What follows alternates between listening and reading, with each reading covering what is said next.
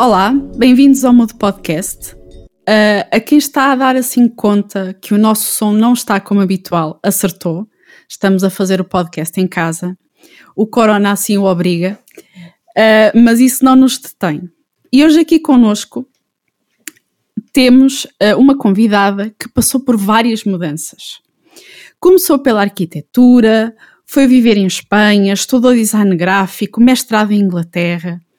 Conosco temos a Joana Correia. Bem-vinda, Joana. Olá, obrigada. Olha, eu vou-te começar pela pergunta mais básica. Uh, nós estávamos a falar aqui em off, uh, eu não sou versada em design, eu, eu venho de multimédia, então tudo que eu sei de design, estudo clássico foi muito básico. E eu vou começar assim pela pergunta que eu acho que é a mais básica. Qual é a diferença entre fonte e tipografia? Bem, isso é uma pergunta bastante simples. Mais que tudo, é, um, é uma pergunta que tem a ver muito com a palavra e com esta tradução não é, do inglês e, e é difícil muitas vezes de perceber. Em Portugal, tipografia pode ser qualquer tipo de letra, mas fonte, no fundo, vem de um termo mais técnico, especificamente tem a ver com o, o, estilo da fonte, sei lá, o bold da Arial é uma fonte e uma tipografia é o conjunto de todos os estilos que essa fonte tem, não é? Que, essa, que esse estilo, que esse tipo de letra tem. Por isso, tipografia seria quase a família e a fonte é o, o essa parte que inclui. Então podemos telefonar ao Google e dizer-lhe, por favor, em vez de Google Fonts, Google Typographies? Uh, não, não faria sentido em inglês porque em inglês realmente nós não utilizamos o termo typography, não é? Para uma fonte, para um tipo de letra. Ou é typeface, uh, typeface, que é o nome da, da que seria então o tipo de letra, e fonte é, lá está, fonte, são todos os tipos de letra, todos os estilos que existem. Uh, em Portugal não, há, não existe realmente essa tradução de tipografia da forma que seria em inglês. É difícil, é uma questão de linguagem neste caso. Quem está aqui no Norte que nos conhece já se apercebeu que eu estou a falar uh, com a fundadora da nova Type Foundry, mas eu queria aqui começar como é que da arquitetura uh, vais parar a tipografia? Pois realmente foi um caminho longo, uh, um caminho já com algum, alguns anos, Uh, sim, eu, eu, já tenho alguns anos, comecei a estudar arquitetura já bastante tempo atrás na FAUP. Uh, fiz a FAUP, como toda a gente, quando começas, né, acabas, fazes tudo, o estágio. Não fiz muito do estágio, na verdade. Ah, porque a arquitetura acabou por ser um bocadinho uma desilusão à parte profissional, talvez também por ser demasiado, na altura já ainda pior do que hoje, mas muito masculina e muito, uh, muito, muito desagradável o ambiente de trabalho, e que foi uma das razões também porque eu acabei por, na altura, desistir e fazer a primeira mudança, que foi deixar tudo e fui dar aulas de yoga. e por desespero da minha mãe e, e de alguma família, não é? Porque arquitetura era aquela ideia de que iríamos ter uma profissão respeitável, uh, mais que tudo, uh, mas na altura começou logo, já estávamos um bocadinho em crise, digo eu, na altura, não havia realmente muitas oportunidades e eu acabei por uh, um bocado ir para fora, fui para a Espanha e aí sim tive há uns anos dedicada só ao yoga que foi muito interessante, foi um crescimento, começar uma empresa, enfim, foram várias experiências uh, interessantes. Mas depois voltei à arquitetura, acabei por fazer um estágio e acabei por trabalhar mesmo em Espanha, em arquitetura. O que foi muito interessante, comecei a fazer projetos para concursos, começamos a fazer uh, os cartazes e comecei a descobrir que gostava era dos cartazes e de fazer o design. Uh, gostava era da parte mais gráfica, da parte até mesmo de marketing, que agora não se fala, agora já se fala mais, mas na altura não se falava. E eu pensei, ok, eu preciso mudar de vida. E acabei por, ao fim de três anos e meio em Espanha, voltei a Portugal, uh, à base, como eu costumo dizer. um bocado sempre aquela dificuldade de ter que voltar a casa, não é? Ter que pedir ajuda para voltar a estudar. E neste caso voltei a estudar hum, na ESAD, que foi provavelmente a melhor coisa que me podia ter acontecido. É uma escola realmente muito boa e eu gostei imenso. E lá, quando eu chego eh, à ESAD, eu tinha mais 10 anos do que os meus colegas. Foi uma experiência diferente. Eu quis fazer a licenciatura e não diretamente um mestrado, porque podia ter feito, não é? porque já tinha 6 anos de estudo de arquitetura, podia ter ido para mestrado, mas não quis porque achava que não sabia as bases. E acabei por ir para a ESAD e não para as Belas Artes, também foi uma opção. Um, e tive sorte, porque eu nessa altura tinha um amigo meu designer aqui do Porto, liguei, falei com ele, o que é que achas? E ele disse-me assim: se queres aprender design, se queres aprender uh, realmente a sério, precisas de aprender tipografia. E aprender tipografia é na ESAD, não é nas Belas Artes. Eu, ok. E acabei por uh, realmente ter essa sorte de conhecer o professor Dino dos Santos, que é grande. Maior, grande type designer aqui do Porto, que foi, pronto, meu professor e praticamente ensinou-me tudo o que eu não fazia a mínima ideia sequer que existia, porque vindo da arquitetura e não do design, eu não tinha muita noção do que é que era o uso da tipografia, não é? E o desenho de tipografia. Que alguém existia, existia alguém que fazia letras e achei aquilo fantástico. E, e, e, comecei, pronto, e continuei uh, sempre a estudar. Uh, nesse ano, eu comecei logo no primeiro ano com ele, as aulas com, com o professor Dino, e claro, uh, comecei a investigar tudo que podia aprender sobre tipografia e ganhei coragem de, de tentar o mestrado, não é? Neste caso, porque era muito difícil, em Portugal não havia ninguém, não havia nada, não havia ensino sobre isto na altura e eu pensei, ok, tenho que ir uh, atrás. E a verdade é que foi através de um blog, uh, de uma entrevista com outra rapariga uh, francesa, que também é type designer agora, que tinha estudado nessa escola em Inglaterra. E eu pensei, bem, se ela consegue, eu também consigo. ela era bastante jovem e tinha um percurso bastante interessante e eu tentei e fui à Inglaterra visitar esta universidade e conheci lá o diretor do curso, que é uma pessoa também espetacular, e, e ele, pronto, com o meu background parece que não, mas ajudou o facto de já ter tido outros estudos, porque o curso de type, type design, o mestrado, é bastante exigente, é muito trabalhoso, é um ano intensivo full time, e uh, isso ajudou. Ele nunca gosta de pessoas muito jovens, normalmente prefere pessoas já com alguma experiência de trabalho. E isso ajudou e fiquei, aceitaram e cá estou. Desde aí que não deixei de fazer type, type design. Não sei se sentes isso, que a tipografia é assim, tem assim uma certa dualidade no mundo, uh, enquanto quem trabalha com ela reconhece-lhe um valor um, inestimável e o comum dos mortais talvez nem se aperceba uh, da quantidade de trabalho pelo qual diariamente uh, se cruza que tem ali uh, muito pensamento de tipografia, desde se um cartaz tem algo que é legível, se o site, uh, o senhor do talho a, a, publicitar as promoções. Sim. Porquê é que achas que, que, que de um lado é tão valorizada e de outra passa tão despercebida? Exatamente por ser algo que não é para ser percebido, não é? Que é algo que nós usamos no dia a dia, que está lá para nos ajudar, para nos orientar ou para nos transmitir coisas, emoções, mas é mais que tudo para comunicar e não para ser vista. Uh, nós que gostamos e desenhamos, gostamos de ver a tipografia, de olhar, apreciar os pormenores, mas o objetivo da tipografia é mais ser utilizada, ou ser uh, lida, ou ser assimilada e nesse processo normalmente não queremos que ela seja muito vista, não é?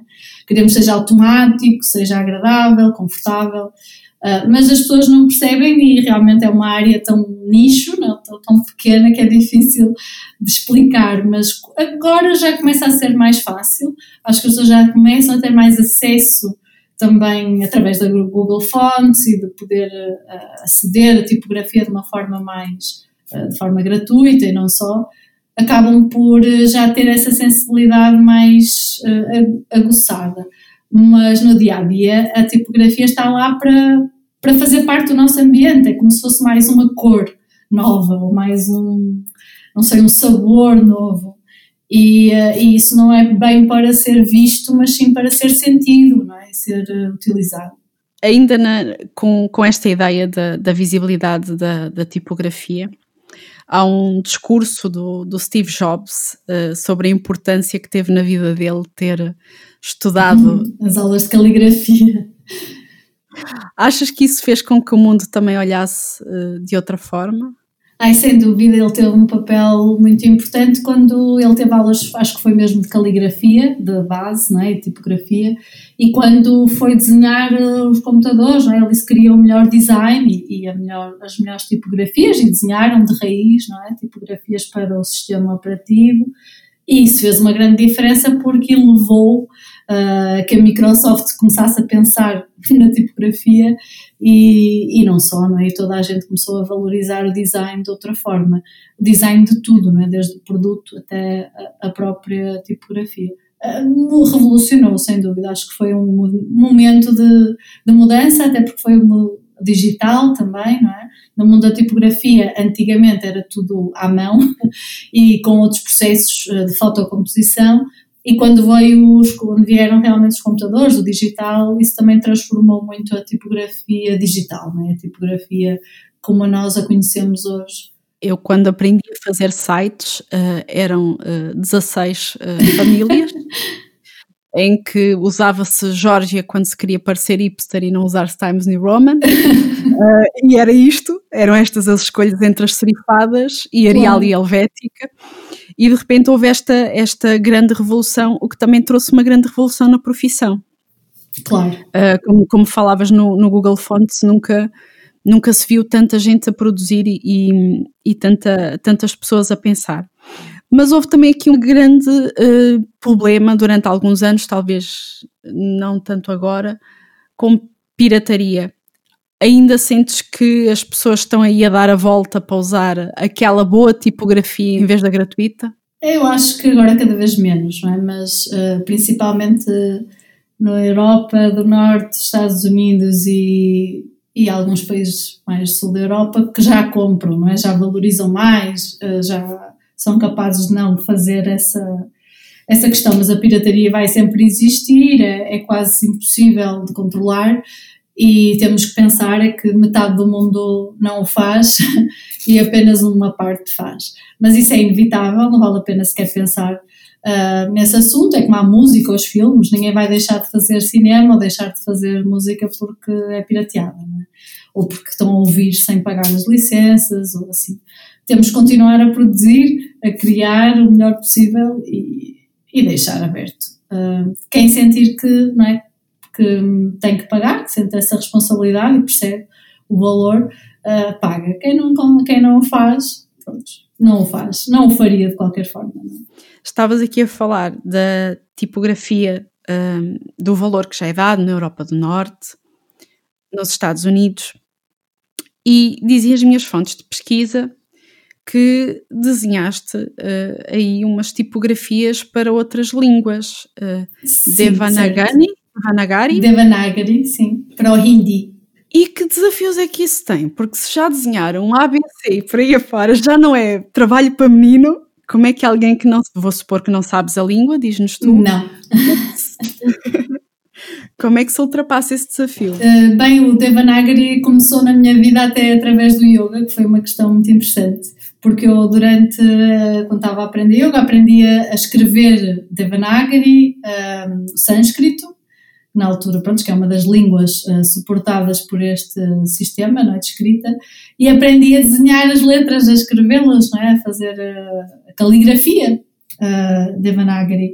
E na Universidade de Reading eles têm uma professora especialista nestes, nestes scripts, nestes sistemas de escrita uh, da Índia, que são vários, não é só o Devanagari, e na altura, quando eu fui entrevistar para o curso, é, eu disse que sabia um bocadinho de Vanagri e estava interessada em fazer, desenvolver uma tipografia. E, e que eles adoraram, porque esse é o objetivo deles, é realmente expandir o conhecimento das línguas, não ser só o latim, e no caso eu aprendi com ela, porque durante um ano fiz investigação, pesquisa sobre o sistema de escrita e, claro, aprender a parte de desenhar. E de desenhar e de design. Temos que pensar na tipografia como um objeto de design, como um sistema, e não é necessário ler saber ler as palavras para entender como funciona, para entender os, os padrões, até conseguirmos desenhar uma tipografia. A minha, que eu, as que eu fiz eh, foram bastante baseadas muito sempre na caligrafia tradicional e depois tentando interpretar essa, essas raízes, mas é um desafio muito grande e são tipografias que demoram imenso tempo a desenhar, vários, normalmente mais de um ano, porque são muito, muito trabalhosas. Mas é, é fantástico, é um desafio, é muito interessante. Uh, também desenhei para além do Devanagari, existem outros sistemas da, da Índia, que é o Malayalam, e, uh, e a de Sri Lanka, que agora está-me a escapar o nome. Uh, terrível, não é? como é defeito, defeito da profissão, não é? agora esqueci. Mas bem, são outras que estão, uma fonte que está disponível também na, na Google, na, são duas que estão na Google, a Karma e a Arima, uh, que têm esses sistemas de escrita diferentes. E para além disso, depois fazemos os outros, não é? derivados do latim, como o cirílico, grego, mas aí já é mais. é diferente, já é, acaba por ser mais fácil, porque é mais derivado das formas que nós estamos habituados a ver embora nada impede de pedir ajuda sempre a alguém nativo, normalmente um designer também, e não apenas só porque sabem escrever vão saber sobre design, mas tem que ser um designer nativo que possa às vezes aconselhar algumas formas ou tirar algumas dúvidas. Grande desafio, estás a tornar o mundo cada vez mais pequenino. Uh, eu agora a pergunta que tinha a seguir até estou-me a sentir assim um bocadinho ridícula, uh, que é num mundo onde está cada vez mais digitalizado, uh, onde se escreve cada vez menos. Eu, eu, olho Sim. para a camada mais jovem e já não há um bloco de notas, toda a gente tira notas no telemóvel e eu já me sinto assim a avózinha que saca da caneta Sim. e vai. e, e vai escrever alguma coisa. Ainda há uma preocupação em preparar uma tipografia que resulte em editorial e outra que resulte uh, bem para os meios digitais? Ou essa preocupação está a começar a estar esbatida? Uh, já é diferente, não é? Já é diferente porque a qualidade dos nossos ecrãs já é muito, muito melhor agora, por isso os ecrãs já suportam algumas coisas que usamos no editorial. Um, mas mesmo assim ainda há a necessidade de alguma adaptação, de alguma questão de parte mais técnica para que as tipografias fiquem mesmo bem no ecrã, mas cada vez menos porque realmente conseguimos transmitir. Uh, mas, por exemplo, uma questão técnica que é eu posso fazer uma tipografia mais condensada no ecrã para poder ter mais texto, não é? Acaba por ser mais eficaz. Uma tipografia muito afastada, não é? Muito, muito larga, wide, funciona melhor se calhar num contexto editorial. Uh, mas sim, há coisas que já são muito mais aproximadas, já estamos noutro, já estamos noutro momento, não é? Agora a questão da mão, das, dos, das, dos mais jovens não utilizarem a mão, de não escreverem tanto à mão, não desenharem, tem, tem, tem acontecido é que cada vez mais há, há mais tipografias, é? tipografias digitais, que vão buscar a parte manual, vão buscar o desenho, as, as tipografias, script, tudo que é gestual, tudo o que é manual está neste momento disponível em tipografia, em fonte, uh, por causa disso, porque sentimos falta dessa parte mais humana. Falando na questão humana, quando falaste de arquitetura, falaste de arquitetura como sendo um meio uh, um pouco masculino. Uhum. E eu comentava contigo em off um, que não conheço, talvez por ignorância minha, assim tantas mulheres uh, a praticar type design. Achas que é uma coisa que tem vindo a diminuir cada vez mais ou ainda há aqui algum trabalho que podemos fazer? É sim, existe sempre trabalho a fazer, como em todas as áreas. Uh, as mulheres, por alguma razão, têm sempre um medo ao protagonismo ou algum, alguma, mais pudor em mostrar-se, mas existem muitas mais mulheres do que quando eu comecei na tipografia, bem, bom, mais ou menos que 10 anos, e na altura não havia realmente muitas type designers assim estabelecidas, havia uma outra que trabalhavam normalmente noutros escritórios para outras pessoas, mas, por exemplo, fundar uh, foundries como eu tenho, conheço algumas colegas também que têm, mas mesmo assim é muito raro. Uh, a trabalhar já há cada vez mais, mais mulheres, o que é bom. Existe um grupo, um blog que chama, chama-se Alphabets, que é um blog que pronto, que se juntou várias, várias type designers, designers, professoras de tipografia que se juntaram e fizeram um blog para realmente chamar mais atenção e divulgar. E temos um Slack onde também comunicamos e é só mulheres, praticamente. Uh, sim, o grupo é só mulheres. Depois existem algumas iniciativas onde os homens também participam, claro. Uh, mas existe realmente ainda necessidade porque, como todas as profissões, era um mundo extremamente masculino, quando antes do digital, sem dúvida, porque era praticamente industrial.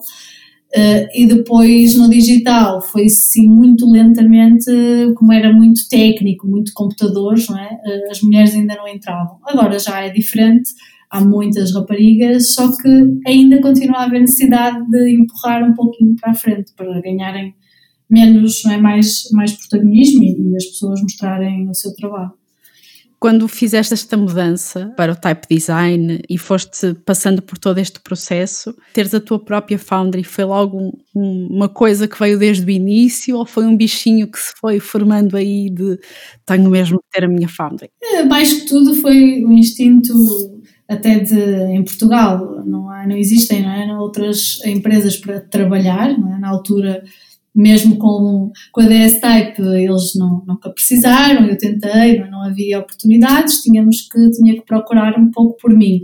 Fui trabalhando como freelancer sempre, trabalhei para outras foundries, mas sempre tive a vontade de fazer algo meu, porque faria, fazia sentido não é, ter o, o meu trabalho, mas a verdade é que demorei vários anos até ganhar a coragem para levar o meu trabalho a realmente colocar o meu nome e fazer. Uh, difícil, Uh, realmente acho que aí também tem a ver com a educação, com a nossa educação, uh, esta ideia de não sermos nós os empreendedores. E na altura, quando real, finalmente fiz, pensei, oh, já devia ter feito há vários anos atrás. E não fiz porque realmente tinha sempre aquela dúvida se valeria a pena. Agora, penso que já deveria ter feito há mais tempo e estou muito contente, acho que é muito importante. Porquê? Porquê? Agora vou querer, vou querer explorar agora isto. acho que havia sempre aquela necessidade, ah, se calhar preciso ter um colega para fazer, porque não acreditar no trabalho, aquela ideia de que o trabalho ainda não está terminado, ou ainda não é bom o suficiente. Uh, mas a verdade é que eu lembro-me há vários anos, antes de eu fazer a Foundry, estar com um colega meu, um colega mais velho um pouco, uh, de Barcelona, também type designer, e ele disse-me assim, não interessa, começa, faz um site, metes lá as tuas fontes, não interessa. Uh, se elas são boas, se não, o que importa é começar. Como estávamos a falar há pouco também acerca do podcast, é? o que importa é começar. Na altura não consegui começar, não, é? não consegui começar logo naquele momento. Uh, continuei sempre a trabalhar para outras pessoas e comecei a perceber que, ok, agora já consigo fazer sozinha e avancei. Foi a melhor coisa que fiz. Acerca das mudanças, desta questão de, de mudar e de de encontrar, porque eu mudei de uma área que não era tão diferente como. Pronto, era design, no fundo, arquitetura, continuava no mundo das artes. Mas a verdade é que eu acho que quem muda e encontra realmente aquilo que gosta de fazer, o pensamento muda completamente. Eu acho que isso é o mais. Para mim, foi o mais importante, que era gostar de trabalhar e gostar de estar a trabalhar horas e horas seguidas e não ficar cansada. Eu lembro-me na arquitetura, estar sempre a olhar para o relógio e só querer ir embora. É? Eh, e eu acho que realmente essas mudanças, e eu jamais, quando deixei a arquitetura, achava que ia encontrar isto, encontrar o type design, não sabia. Uh, mas a verdade é que se não tivesse feito essa mudança, nunca teria chegado aqui. Eu acho que isso mostra que realmente temos que procurar. É? Procurar, mudar, até encontrar aquilo que nos, que nos move uh, realmente. Olha, eu tenho mais duas perguntas para ti. Uh, uma muito séria e outra nem tanto. Uh, vou começar pela pergunta nem tanto, para terminarmos com a séria, para terminarmos em tom uh, que, okay. coloquial. Como é que se dá um nome a um tipo de letra? Porque eu fico horas no Google uh, no Google Fonts e eu já não sei se estou a olhar para os tipos de letras, se estou a olhar para os nomes e a pensar, mas quem é que se lembrou de chamar Lato ou Open Sans? De onde é que isto veio? Ajuda-me nesta grande questão. É, mas é verdade, é, um do, é uma das partes mais difíceis da, da fonte. Primeiro porque o nome é, realmente é importante. É uma coisa que vai ser, eh, vai fazer parte não é, da, do ADN da tipografia, vai ser a identidade da tipografia. E é extremamente difícil de encontrar nomes que já não existam, porque não se pode usar nomes de tipografias que já existam. Então temos que ir um bocado ao Google e colocar lá, oh, esta já existe.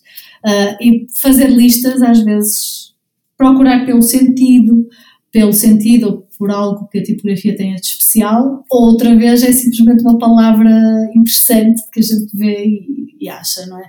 Por sei lá, uh, tenho a minha, o primeiro nome que eu dei a uma fonte foi a cantata, que tem a ver com música mas a tipografia nada tem a ver com música, mas a palavra aparecia-me interessante, agradável. Então tem tudo a ver, e também tem a ver com as letras. Isto é, se eu quiser que no nome da, letra, da, da fonte tenha uma letra específica, porque pode ser a personalidade da fonte, eu vou escolher uma, uma palavra com essa letra. Então há várias técnicas. Tinha uns Tem ritmo, okay. tem ritmo uh, e mostra a fonte. Mas sim, é quando nós vemos aqueles nomes super esquisitos, é muito difícil, porque já estão praticamente, os melhores nomes já estão inventados. Quer dizer, também a Helvética não foi assim uma coisa que demorasse muito a batizar, vamos lá ver. Não faço ideia, mas na altura acho que tinha outro nome qualquer, tinha um nome diferente e depois é que ficou Helvética, assim, que tinha a ver com a Suíça, não é? Claro, mas Exatamente. acho que tinha outro nome antes porque normalmente as tipografias têm sempre um nome de trabalho, um nome de processo e depois no final tem o batismo. Olha, já deste aqui uma série de bons conselhos. Foste professora na ESAD, já não és mais, correto? Certo. Da tua experiência enquanto professora, enquanto profissional, enquanto empreendedora, que conselho darias a quem está a começar neste mundo ou a quem queira assim experimentar? Agora vou experimentar fazer a, a minha família tipográfica. Que conselho é que darias? Desenhar, não é? Desenhar muito, uh, mais que tudo experimentar e fazer várias experiências. Cada vez é mais fácil de encontrar é? tutoriais ou até mesmo o próprio software agora é muito mais acessível, mais intuitivo do que era na altura. Uh, e eu vejo os alunos mais que tudo precisam, se calhar no início, quando começam, é desenhar, escrever, a caligrafia ajuda imenso a ganhar uh, uh, conhecimento sobre as formas e estudar, ler, ler livros é, de tipografia, ver o que foi feito na história, porque sem nos informarmos com a história não conseguimos também criar nada de, de, de consistente. É? Então essa parte é importante. Que livro era fundamental se eu quisesse começar? Lembras-te de algum? Tenho que olhar para trás aqui nas minhas prateleiras. É difícil assim um livro uh, essencial da história mas há talvez um dos livros que eu mais gosto que saiu recentemente, o ano passado, que foi a tese, uh, o último livro do Gerard Unger, que é um type designer holandês que faleceu faz agora dois anos. Ele escreveu a Theory of Type Design, teoria do type design, que no fundo é a sua teoria, o seu trabalho, a sua o seu a vida inteira dele, e é espetacular o livro. Tem imenso imensa parte visual, é muito interessante, história. Então, talvez seja o livro que reúne uh, o ensino do type design num livro só. E ele foi meu professor também, por isso uh, eu quando leio o livro estou é quase como se estivesse a ouvir ele a, a, dar as aulas, por isso acho que vale a pena esse livro. Joana, muito obrigada pela tua disponibilidade. Muito obrigada pelos conselhos que deste. Não estando eu no type design, acho que são conselhos que não se aplicam só à área, mas à vida. Muito, muito obrigada pela tua disponibilidade. Obrigada a vocês. Teremos que marcar um café, uh, porque isto foi digital, uh, ao qual agradecemos desde já aos nossos ouvintes e aos nossos patronos a paciência por nos estarem a receber neste, neste formato. E a quem nos está a ouvir, uh, fica a pergunta: estás mudo ou mudas? Este podcast foi feito por Maísa Carvalho, pelo Samuel Traquina, pelo Pedro Alves e por mim, Catarina Garcia. Obrigada a todos.